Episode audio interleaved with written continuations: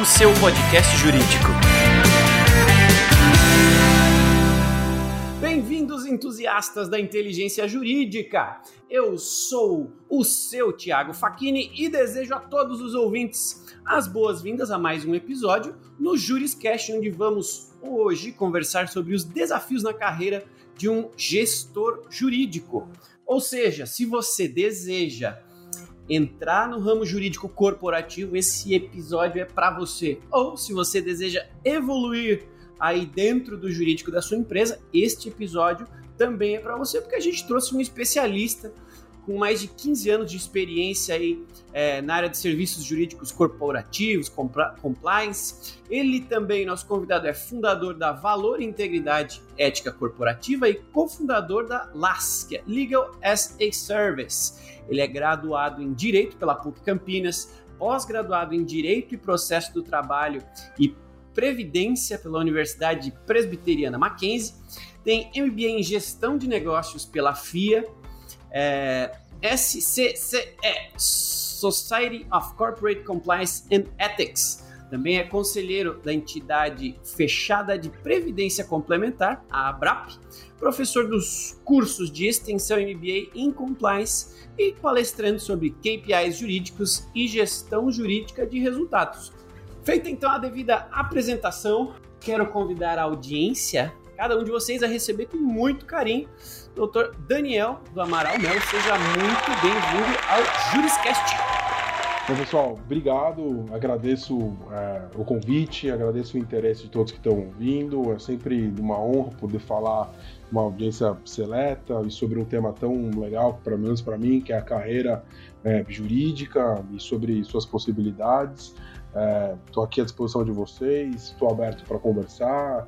Enfim, é, espero aí atenção de todos e conseguir atender as expectativas. Vamos lá. Vamos lá. Você é, tem uma experiência bastante específica, né? Mais de 15 anos aí é, com serviços jurídicos corporativos, compliance e, e, e uma carreira bastante plural, né? Para mim, parece que durante a formação, o advogado ele é preparado para escolher uma entre três opções. A primeira é ser um advogado que trabalha num escritório de advocacia, a segunda é ser um advogado que vai fazer concurso público e a terceira é trabalhar num jurídico corporativo. E você, como eu disse, tem uma, uma carreira extremamente plural. Você trabalhou muito tempo aí em, em, no jurídico corporativo, você tem aí a sua empresa, você tem um, uma experiência muito completa. Então, antes da gente entrar no dia a dia aí do, do jurídico corporativo, eu queria dar um passo atrás e perguntar para você como é que foi essa sua experiência, essa descoberta das opções que você teria à disposição para seguir aí dentro da sua carreira jurídica e o que que você aprendeu ao longo dessa sua carreira, dessas suas escolhas que você pode compartilhar com a audiência para quem está passando por isso agora. Você tocou num, num, ponto interessante que me faz lembrar da faculdade, mesmo quem está mais no começo da carreira talvez vai se identificar, que é o fato de a gente ser preparado na faculdade de direito para basicamente ser uma pessoa belicosa. A gente é preparado no, no direito para litígio, a gente é preparado para confronto, a gente é preparado para disputas, a gente é preparado para processos, a gente é preparado para ganhar. É, o, o, advogado que é formado nas faculdades de, de direito, como regra, tá? No, no Brasil, ele é um cara formado para o conflito. E aí você sai com essa cabeça de processo judiciário, conflito, processo, ainda que você vá para o ramo público, ou você vai ser um juiz que vai julgar, ou você vai ser alguém que vai ter uma caneta. Se você for para o ramo de advocacia, você vai ter sempre um oponente. São raros os, os advogados que são formados com uma cabeça diferente dessa. E aí você, você vê, eu mesmo no começo da minha carreira, eu estagiei três anos, na época que a gente podia estagiar mais do que dois, num grande escritório de advocacia, é, num processo de contencioso enorme, e eu falei assim, será que isso é advocacia? Eu olhava os advogados, todo mundo aquela loucura, e, e aí, né, fiquei muito curioso e acabei conseguindo entrar num, num estágio numa, numa empresa, numa, numa grande corporação. É, e lá percebi que era um mundo totalmente diferente, as habilidades e os skills e as competências que você deveria ter é totalmente outro para progredir numa carreira. A primeira delas que eu, que eu destaco é a curiosidade. Acho que o advogado de empresa que está no, no, mundo corporativo e está chegando, ele tem que entender que ele é um cara que é aquela expressão do operador de direito faz muito sentido para ele, porque você vai basicamente ajudar o departamento a funcionar. E como curiosidade, eu coloco aqui a vontade não de saber quanto alguém ganha ou saber qual é o faturamento da empresa, a curiosidade de saber como as coisas funcionam. Então, é, eu dou algum exemplo. É, quando eu comecei, eu via que orçamento jurídico, por exemplo, era uma baita preocupação de todo mundo. Eu não conseguia entender como que um, um, um departamento jurídico de uma empresa bilionária acaba o dinheiro ou não tem o dinheiro naquele mês? Por que a gente tem que se preocupar com a quantidade de correio que a gente envia? É, dúvidas que eu não entendia como funcionava, mas o principal, eu via que nem todo mundo na minha área e nem todos os meus gestores dominavam com muito afinco e, conhecimento daquilo. É, e toda vez que a gente tinha que fazer orçamento e falar de orçamento anualmente ou mais uma vez de um, um ano, era uma bagunça. O que, que eu fui fazer? Eu fui começar a entender como é que funcionava isso na empresa. Por que, tem que preencher essa planilha? Por que existe uma conta contábil? Por que existe um código de orçamento? Por que, que o sistema trava um orçamento? E eu fui começar a realmente entender que tudo tinha um motivo, por mais que pra gente no jurídico não fizesse sentido. Então essa curiosidade e esse interesse, ele é muito é importante no começo da tua carreira, que é para você começar a preencher vácuos. Imagine que todo mundo quer crescer, todo mundo quer ser um bom advogado, todo mundo quer projeção. Se todo mundo for fazer todas as mesmas coisas, você acaba não se destacando. Eu muito cedo percebi que uma forma muito rápida de ter projeção e chamar atenção era se interessar por tudo aquilo que ninguém queria fazer. Parece meio, meio óbvio, né? Mas não é tanto no jurídico. Então, assim, o orçamento é difícil pra caramba para gerir. Ah, eu vou lá, então, entender como é que faz esse negócio eu vou virar ninja em fazer gestão do, do orçamento. Legal. Ah, mas eu não sei como que eu consigo trabalhar isso. É, pô, então eu vou juntar com uma segunda competência que eu acho muito importante, que é o network. Então, o é, que, que eu fui fazer? Eu fui procurar as pessoas da empresa que podiam me explicar como é que aquilo funcionava. E aí era marcar um almoço, marcar um papo, eu fui conversando e fui realmente ampliando os meus horizontes, de forma que você vai conectando é, competências, conhecimento, crescendo, conhecendo do negócio, conhecendo como funciona, e aí, progredindo um pouco né, na, na maturidade, a hora que você deixa de ser um cara que funciona muito ali no dia a dia no operacional do departamento, isso em linha com a tua carreira que vai progredindo. A minha, por exemplo, é, eu era muito afim, gostava muito de direito de trabalho, na época, gosto ainda, mas na época era uma empresa de, de energia e eu trabalhava muito com isso eu fui começar a entender como a operação da empresa funcionava. Então, era uma empresa de distribuição de energia, por que, que o eletricista trabalha tantas horas? Por que, que a jornada dele é essa? Por que, que o uniforme dele é assim? Mas por que, que funciona assado? Porque conversando com as pessoas sobre a empresa, eu entendia mais para fazer o meu trabalho melhor, que era basicamente prestar um serviço é, é, com qualidade, com eficiência. Então, assim, posso dizer que o profissional no, no, começo da carreira e o que me ajudou lá atrás na minha evolução foi a curiosidade, porque isso é, desperta o teu, teu interesse em conhecer coisas novas, te leva a se conectar com gente, a conhecer coisas, a saber como funciona o sistema de no pé ou para o começo, como é que ele funciona, como é que ele pode melhorar, como que ele é bom, quais são todas as funcionalidades, você vai fazendo. E aí, conforme você vai progredindo, você vai juntando isso com o operacional e mais tarde na minha carreira eu fui entendendo também que isso serve para você como profissional. Quem sou eu? Certo? Qual é o profissional que eu quero ser? Quais são as minhas habilidades? Quais são as coisas que são irrenunciáveis? Então você começa também a ter uma visão sua que você projeta para o mercado que faz te tornar um profissional diferenciado. Curiosidade, interesse e network é, são as principais dicas aí que eu dou para quem quer prosperar no, no mundo corporativo no começo. Sensacional, tá dada a dica de ouro e muito valiosa essa contribuição porque você, assim como a nossa audiência aqui, é, somos advogados ou trabalhamos na área jurídica E você tem uma experiência, como eu falei no início, bastante plural, né? Você trabalhou num escritório de advocacia e você também foi para o jurídico de uma empresa muito grande, então você tem essa, esse entendimento dos dois lados. Você também é empreendedor, então assim, você tem uma experiência muito completa para compartilhar com a nossa, com a nossa audiência. Agora, falando especificamente dessa, dessa realidade jurídica, a nossa audiência é mista, tem gente de, de todas as áreas jurídicas aqui nos ouvindo. É, e tem muita gente de escritório. Então, se tiver alguém que trabalha no escritório de advocacia hoje e que eventualmente é, pense em, em, em migrar para a área corporativa ou apareça aí a oportunidade para essa pessoa, como que a sua experiência pode nos ensinar sobre quais são as grandes diferenças entre a vida de um advogado no escritório e a vida de um advogado é, numa empresa. O, básico a gente obviamente sabe, né? Uma hora você é, é, é, é o litigante, em outro caso não e tal. Mas assim, o que, que você entendeu que faz mais diferença e que influencia nessa nessa rotina, no seu entendimento de do fazer o seu dia a dia ser mais legal, evoluir mais qual é a grande diferença de sair do escritório e ir para uma empresa? O que, que o advogado tem que esperar e estar preparado para? Acho que eu vou primeiro acabar com um mito, tá? Se hum. me permite.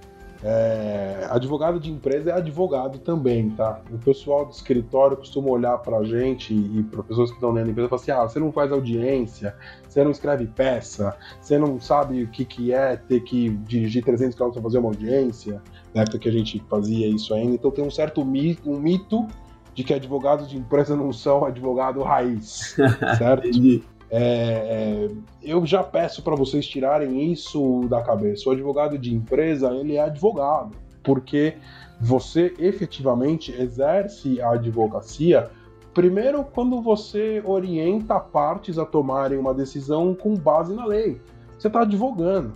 Eu posso não ser um advogado que vou para o fórum, que vou para o processo, que vou fazer audiências. Então, assim, a rotina é um pouco diferente, mas se você tem vontade de entrar numa empresa mas tem aquele receio, assim, pô, como é que eu vou falar lá em casa que eu virei um advogado de empresa e não sou mais um advogado no escritório e tal.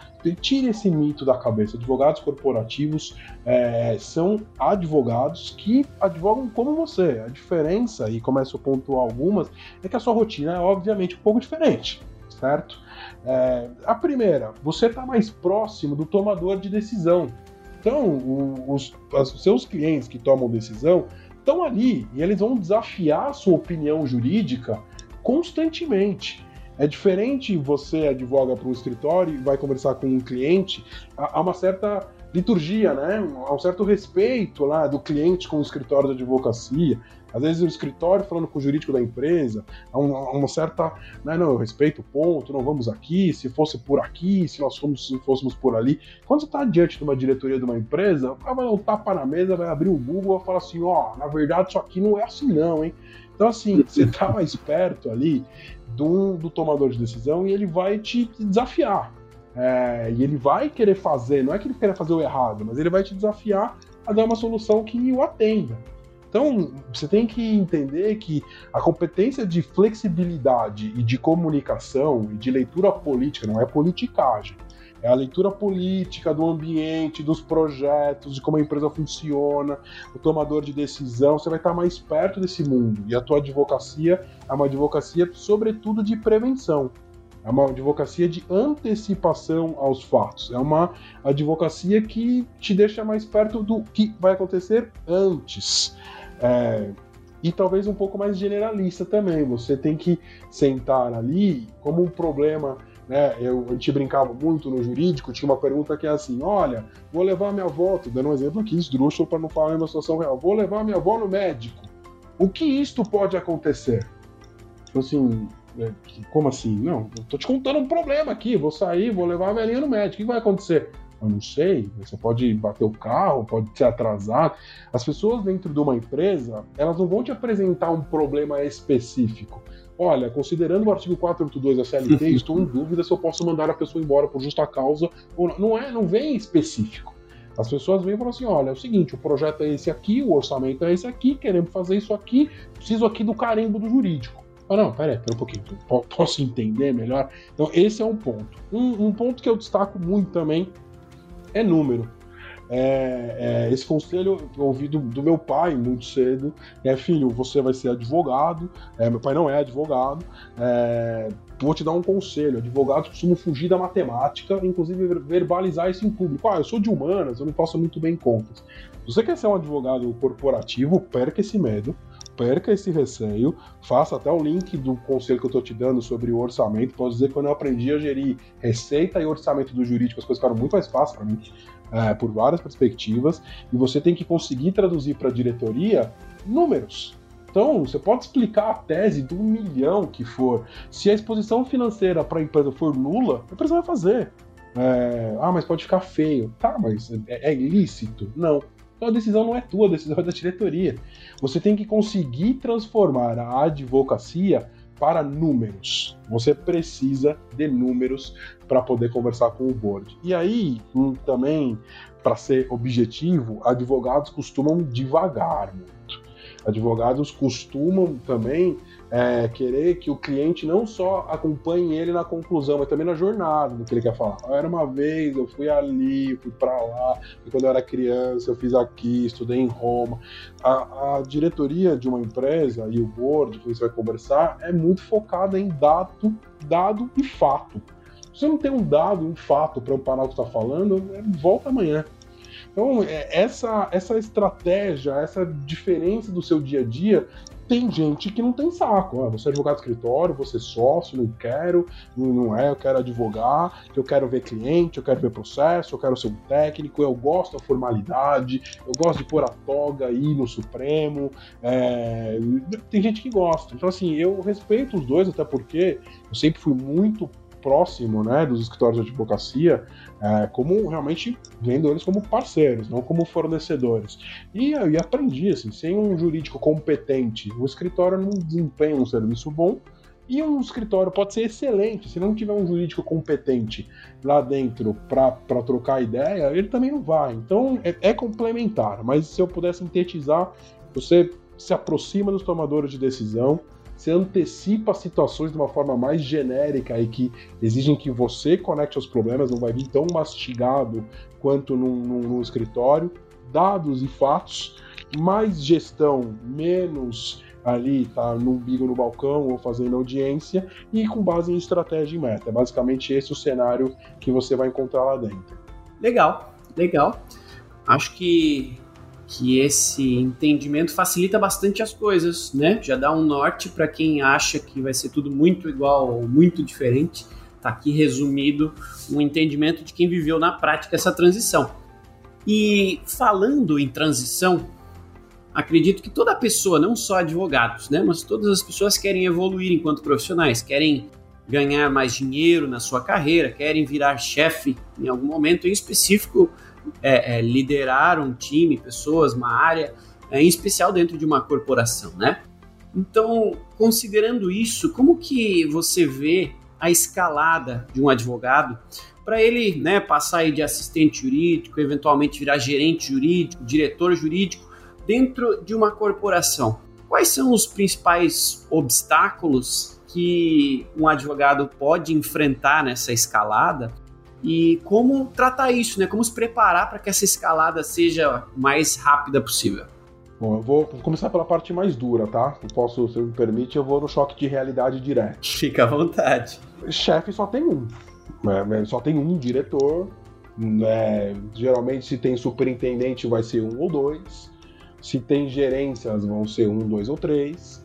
O funil, como a própria palavra dá a entender, vai ficando mais estreito. Então, você tem que se programar na sua carreira para conseguir ter um diálogo muito claro com você mesmo sobre qual é o ponto de espera que você está disposto a aguardar que as coisas funcionem para você, porque há um misto de conveniência, preparo individual, oportunidade e uma pitadinha de sorte, tá? É, você tem que estar no lugar certo, na hora certa, fazendo a coisa certa. É, vou, vou, ilustrar melhor. É, a empresa está é, tá passando por um momento altamente focado em rever a força de trabalho, vai terceirizar as atividades ou vai primarizar as atividades e está focado muito na operação, está olhando para o chão de fábrica. Tem dois analistas sêniores lá que podem virar gerente ou ela está pensando numa fusão, num M&A, numa operação no mercado de capitais, e esse é o momento mais importante para a diretoria.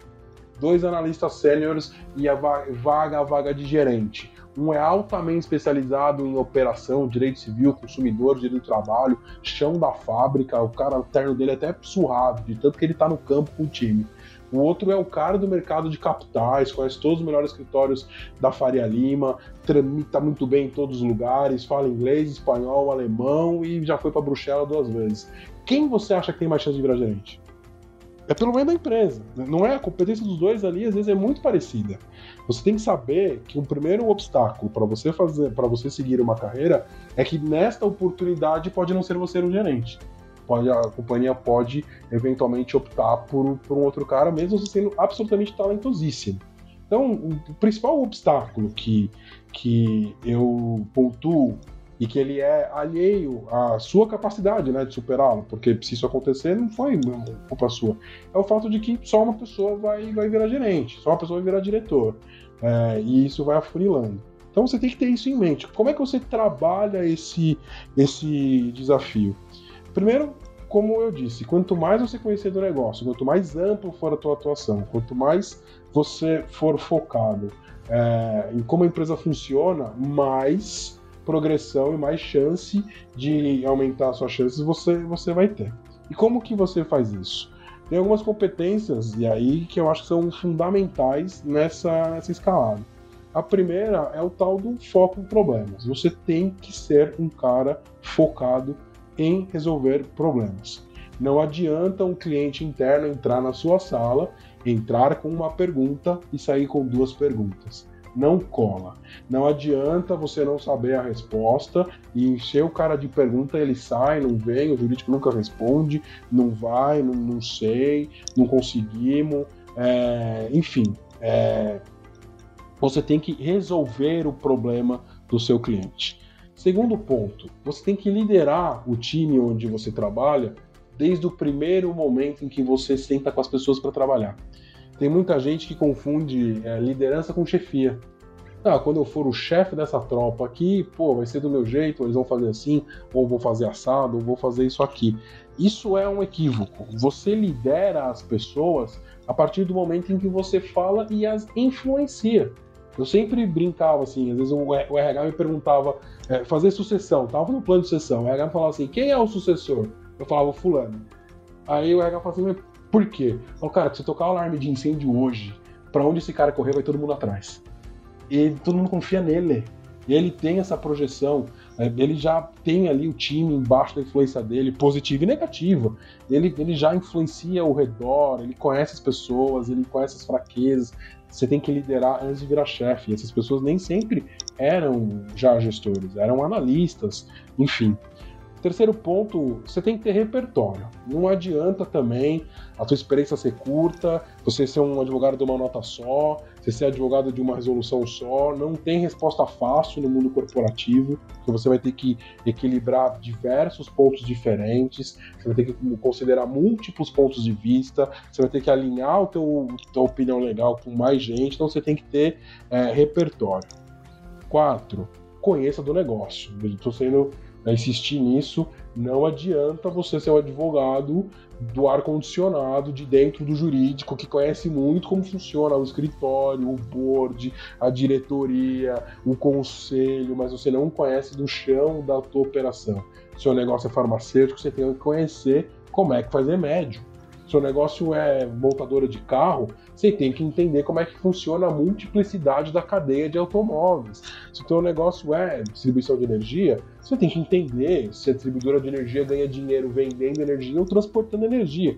Você tem que conhecer do teu negócio. Não adianta fingir, senão você vai ficando para trás. Seja habilidoso politicamente. O que é ser habilidoso politicamente? Você tem que saber que se você expor uma opinião em um determinado momento errado, a tua opinião pode ser mal vista e mal interpretada pela forma como ela foi colocada, a forma como ela foi verbalizada. Você não precisa, porque uma ideia é péssima, expor ninguém em público, por exemplo. Assim como quando uma ideia é genial, você não precisa enaltecer todos os aspectos jurídicos dela em público para enaltecer como alguém é genial. Que ser uma pessoa que saiba se relacionar com os demais entes, os demais pares, os demais, os demais departamentos. Tem que ser um cara que age com sobriedade.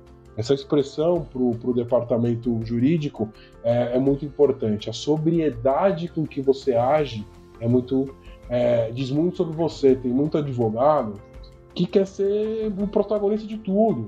Talvez, sei, pela formação, talvez por advogado ter muita oratória, ele quer ser protagonista de todos os projetos. O projeto é da operação, do RH da área tal, mas se ele puder liderar, ele vai fazer.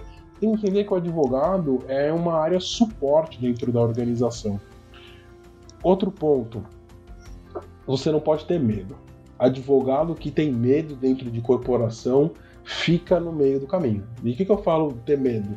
Se você não tiver um plano para sua carreira, um plano B, o que você quer ser, quais seriam as suas oportunidades. Eu tinha um, um, grande mentor, um grande executivo, e quando ele ouvir isso aqui, ele vai se reconhecer certamente. Ele me falava assim: Daniel, é, se eu te mandar embora hoje, o que, que você vai fazer? Olha, meu chefe, tá pra você mandar embora? Não, não tô. Mas se eu te mandar agora, o que, que você vai fazer amanhã? Eu falei: não, não, não sei ainda. Por quê? É, porque é o seguinte, né? A gente toma muita decisão aqui e a decisão da companhia às vezes é arrojada. E se eu tiver um advogado que tem medo de perder o emprego, você vai pensar primeiro no teu emprego depois na resposta. Eu preciso que você só pense na resposta. Isso para mim foi transformador de um jeito. É, tanto hoje, você está me vendo, eu estou empreendendo várias coisas, justamente porque eu tinha planos e muitas vontades de, de pôr em prática depois de chegar num determinado topo na carreira jurídica. Mas você tem que conduzir a sua carreira sem medo. Claro, não é displicente. Eu adorava o meu emprego, é, adorava todas as pessoas com quem eu trabalhei, é, adorei a minha jornada inteira, mas o medo não era algo que me acompanhava porque isso me permitia ser um advogado, um advogado melhor. E aí, voltando no ponto, número, dado e fato. A advocacia corporativa é apresentar os números que a diretoria quer saber, os fatos que a diretoria quer saber, o seu desempenho embasado. Você não pode ir lá e botar a culpa no outro e para onde você vai e o que, que você não, não consegue fazer.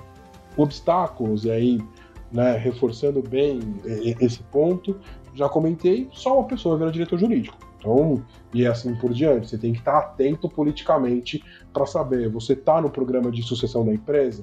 Você está sendo considerado para os movimentos futuros? A tua empresa vai crescer?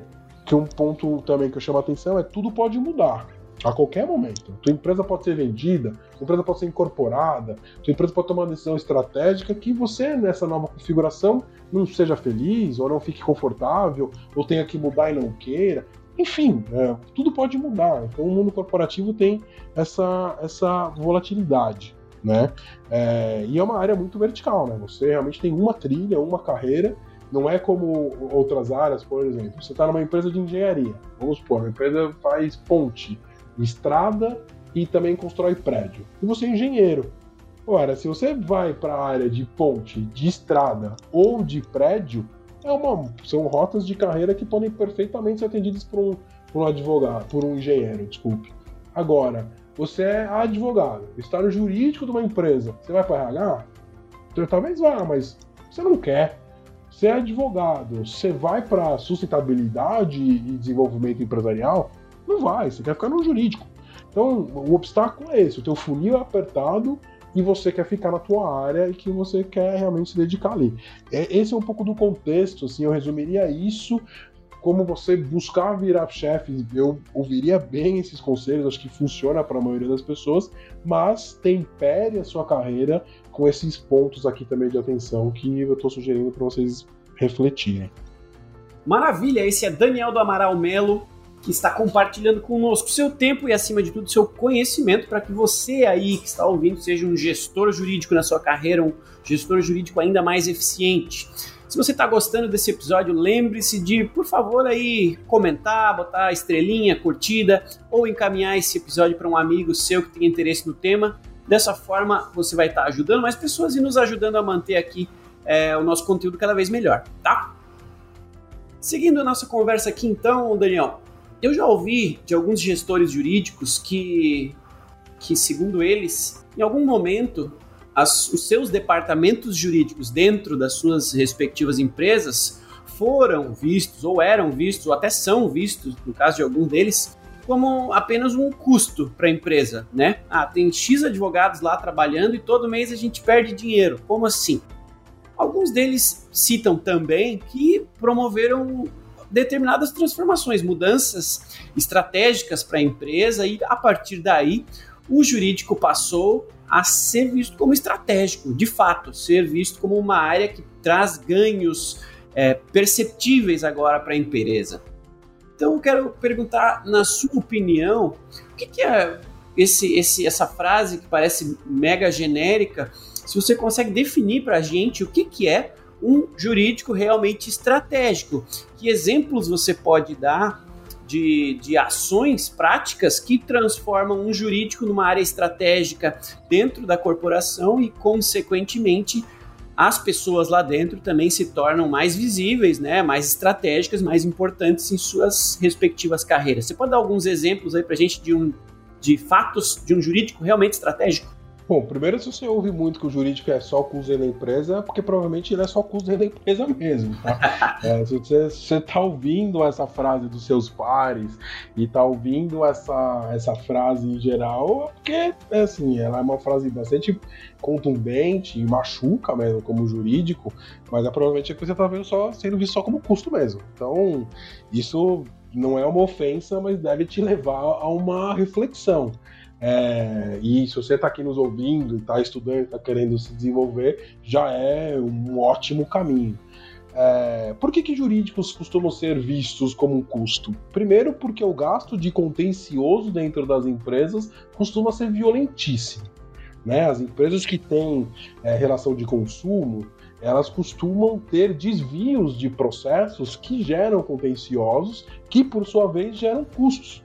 Só que um jurídico que é pouco estratégico, já começa a entrar nessa parte, ele nem sempre consegue demonstrar para a empresa e lembrar a empresa que ele não gera processo, quem gera a empresa. Então, vou dar um exemplo. É, num determinado ano, nós tivemos lá é, negativações de cliente como um dos principais elementos lá de, de processos que geravam. E eu tinha que ficar explicando por que, que o contencioso gastava tanto, condenação, indenização, condenação, indenização, e 35% do, do contencioso era isso. É, mas ao invés de ficar pedindo sempre mais dinheiro, sempre, pô, o custo é tanto, tantos milhões, tantos milhões, tantos milhões, eu fui sentar com a área interna, cliente, e falar assim: olha, por que, que eu tenho tantas negativações? A gente tem que parar de negativar. E eu começo já a falar como ser estratégico, porque eu também aprendi isso na prática eu, com uma visão mais curta, falava assim, pô, talvez seja o caso a gente não, não, não negativar né, as pessoas, né?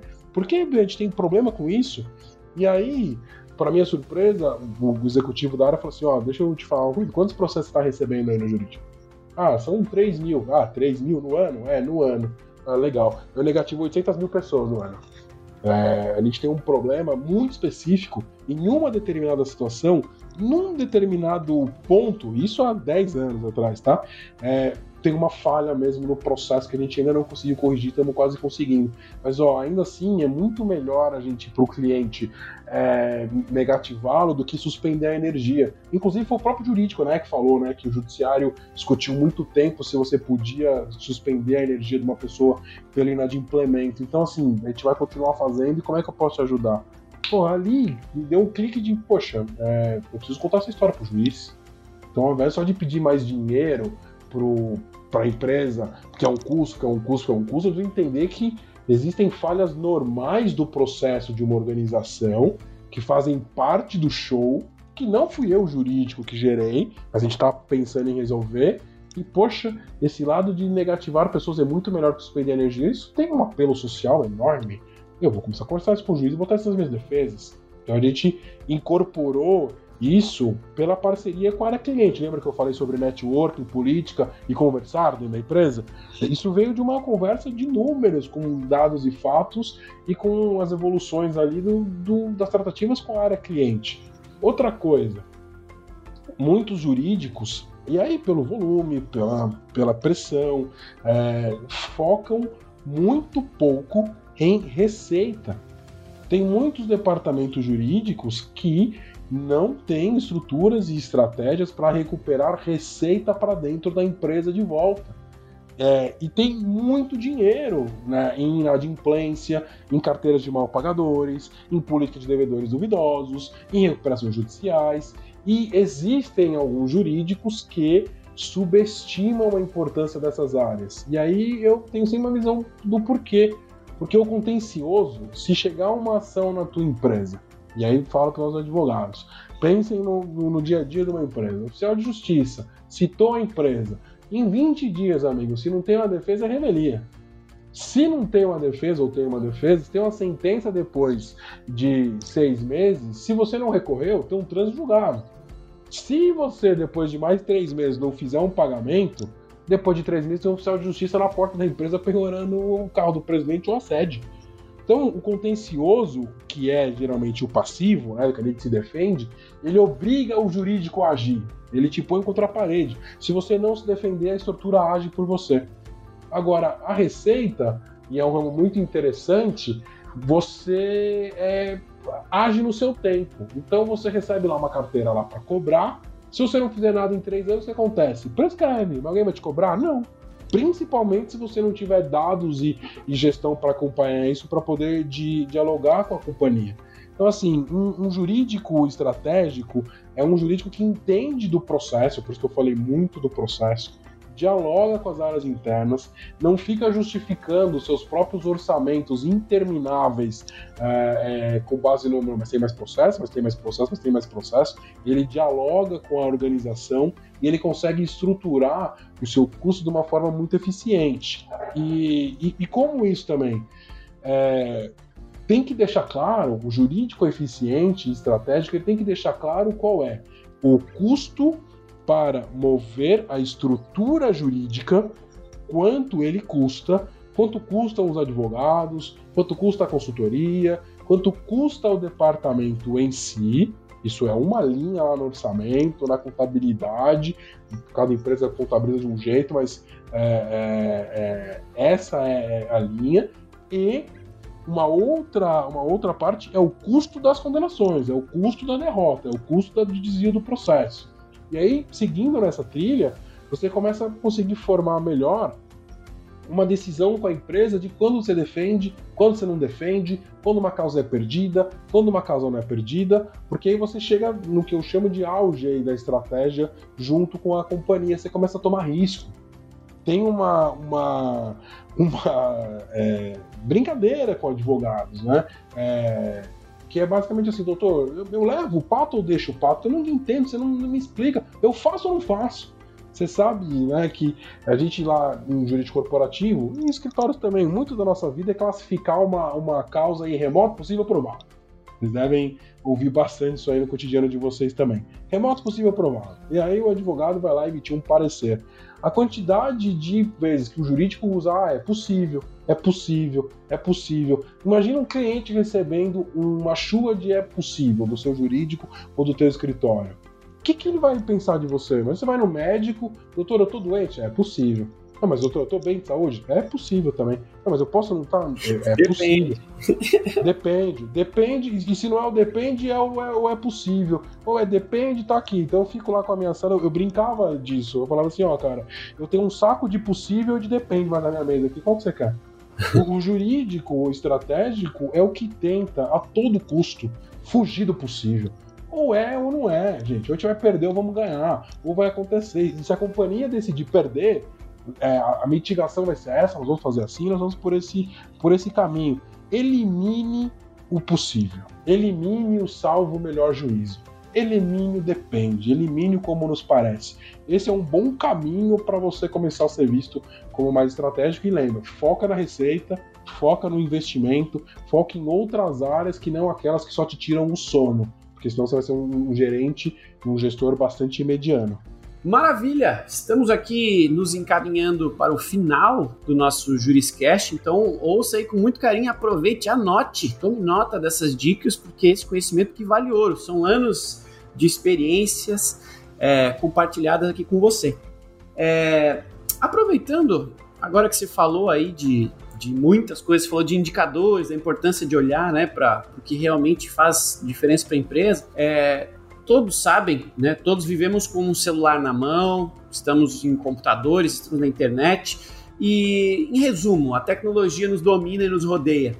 Queria entender com você rapidamente é, como que, na sua visão, a tecnologia pode auxiliar na experiência é, e a gestão de um, de um departamento jurídico influenciar positivamente os resultados jurídicos? Como que você vê esse papel da tecnologia na carreira e nos resultados de um gestor jurídico? Bom, é, vocês me viram falar aqui durante 30 minutos sobre dados e fatos. Dados e fatos. Dados e fatos. É, é, ancore as suas recomendações, as opiniões, as suas conversas. Você não vai chegar numa área e intuitivamente achar que ela está gerando processos para a companhia. Você não vai achar que, ah, eu acho. É... você tem que focar em dado e fato e acompanhar desempenho. Esse é, é muito do seu, do seu trabalho, certo? Então, é, a ferramenta do sistema, e conheço o ProJuris aí de longa data, e uma das principais é, características que eu sempre admirei muito foi essa adaptabilidade da ferramenta, a dinâmica da empresa e do departamento, do departamento jurídico. Você ampara dados e fatos com base em informação confiável, sólida e pronta. Não adianta você chegar daqui a dois anos e falar assim: Ó, oh, fiz um estudo aqui dos últimos três anos e o nosso principal problema lá em 92 foi isso aqui. Ah e daí? É, você tem que ter uma informação que se refira ao exercício agora. Você tem que ter algo que te permita ser ágil. Você tem que ter as informações na mão. Você tem que ter solidez no processo. Porque se você gerar relatório de contingência contábil, para quem tem essa maravilha dessa rotina aí sobre a sua gestão. É, se você emite um relatório contábil no primeiro dia útil, fica até o 15 quinto arrumando pendência, ajuste, é, bloqueio de nota no, no, na contabilidade, etc., que hora você vai gerir então um departamento estratégico? Não, a tecnologia ela é a plataforma do dado e do fato e desse protagonismo que você vai ter dentro da empresa para mostrar as informações. Não adianta você fazer na mão, no PowerPoint, qualquer coisa que torne você um cara duro, porque você vai, se conseguir gerar as informações, alguém levanta lá a mão no meio da plateia faz uma pergunta e fala assim, ah, não, esse foi dado aí eu não sei, não tem.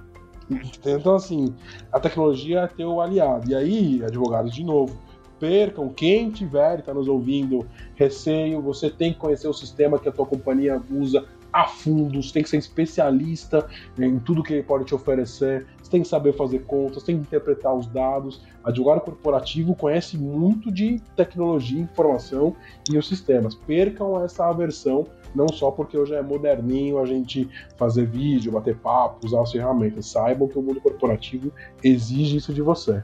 Legal, quem está ouvindo o Juriscast já está antenado e já deve ser aí uma referência em uso de tecnologia e uso de conhecimento jurídico multiplataforma. Então, estamos falando com pessoas que estão de fato preocupadas. E para finalizar esse nosso papo, eu queria lhe perguntar, na sua visão, é, quais conhecimentos que um advogado precisa adquirir para gerir um time jurídico. Né? A gente fala muito de conhecimento técnico jurídico, mas não fala de gestão. Né? Cuidar de pessoas também é uma habilidade que precisa ser, ser exercitada. Então, se você puder resumir aí um conselho com esse tema, o que, que um advogado não aprendeu na faculdade, não aprendeu na vida, mas que ele precisa evoluir para garantir que ele alcance esse sonho de se tornar um gerente, um diretor jurídico corporativo. O primeiro passo, ouvir muito mais do que falar. Vocês né, estão conversando conosco, aqui tem 35 minutos, já viram que a gente fala muito. Quer liderar pessoas, gente? Fale menos, ouça mais. E aí, quando você for ouvir, pratique o que a gente chama de escuta ativa. É, fecha o laptop, para de olhar o celular, se concentra 10 minutos no que a pessoa tem para dizer, ou tenha a, a, a coragem de falar para ela: desculpe, não posso falar disso com você agora, podemos conversar em 20 minutos? E aí procure a pessoa. A principal competência para você liderar um time jurídico é você realmente escutá-los. Porque essas pessoas estão buscando, seja um, um apoio para tomar uma decisão. Lembra que a gente falou? Advogado corporativo toma risco. Você está junto com o cliente. Aí não adianta você incentivar o teu time a tomar risco, a estar tá perto do negócio, a ter que tomar uma decisão.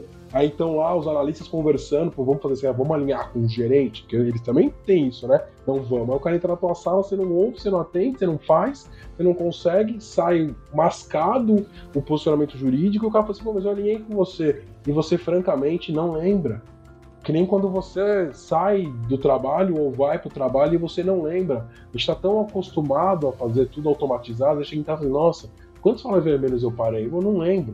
Se você não para para ouvir o teu time e não escutar, não desenvolver o que a gente chama aí né, de soft skills, que está todo mundo né, se aprimorando, se desenvolvendo, você vai ser um advogado belicoso lá da faculdade que está mais preocupado em ganhar ou não os processos do que ouvir o teu time. Então, é, se você quiser hoje realmente, é, como hoje, o que começa a estudar para me desenvolver, lembra que a tua carreira vai se desenvolver tecnicamente até um determinado ponto, mas é o comportamento que vai te levar adiante na liderança. Então, treine comunicação não violenta, treine escutar ativamente as pessoas, treine como você se relaciona com os seus pares.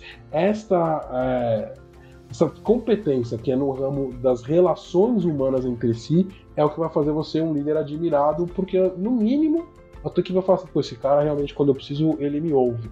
Sabe? Aquele cara que você entra, o cara para, te ouve, te escuta e entende se é um café, se é uma reunião, o que, que a pessoa precisa. Você tem que estar atento às pessoas, né? É realmente o praticar o ouvir muito mais do que, do que falar para buscar esse comportamento de proximidade é a maior competência aí que você não vai aprender na faculdade, mas pode começar a praticar imediatamente. É esse conselho que eu daria para todo mundo. Maravilha, este é Daniel do Amaral Melo compartilhando aqui conosco todo o seu conhecimento sobre o jurídico corporativo. Em nome aí da audiência do Juriscast, meu nome, Thiago Facchini, quero lhe agradecer, Daniel, por ter dedicado esse tempo aí para compartilhar tanto conhecimento com a nossa audiência. Muito, muito, muito obrigado.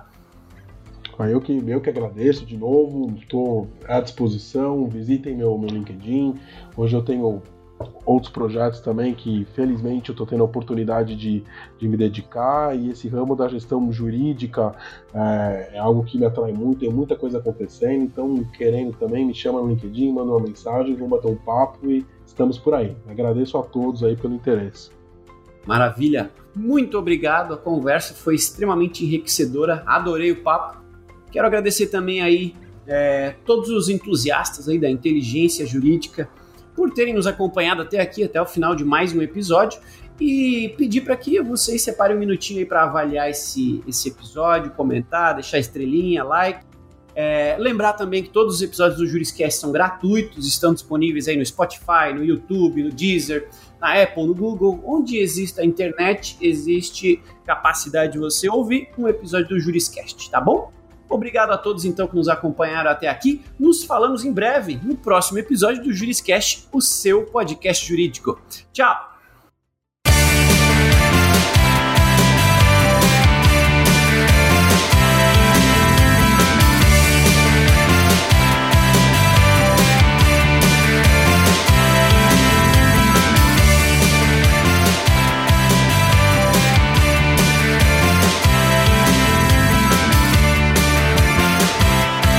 Você ouviu o Juriscast, produção e oferecimento da ProJuris, líder no desenvolvimento de software jurídico para departamentos jurídicos de grandes empresas e escritórios de advocacia. Conheça mais em projuris.com.br.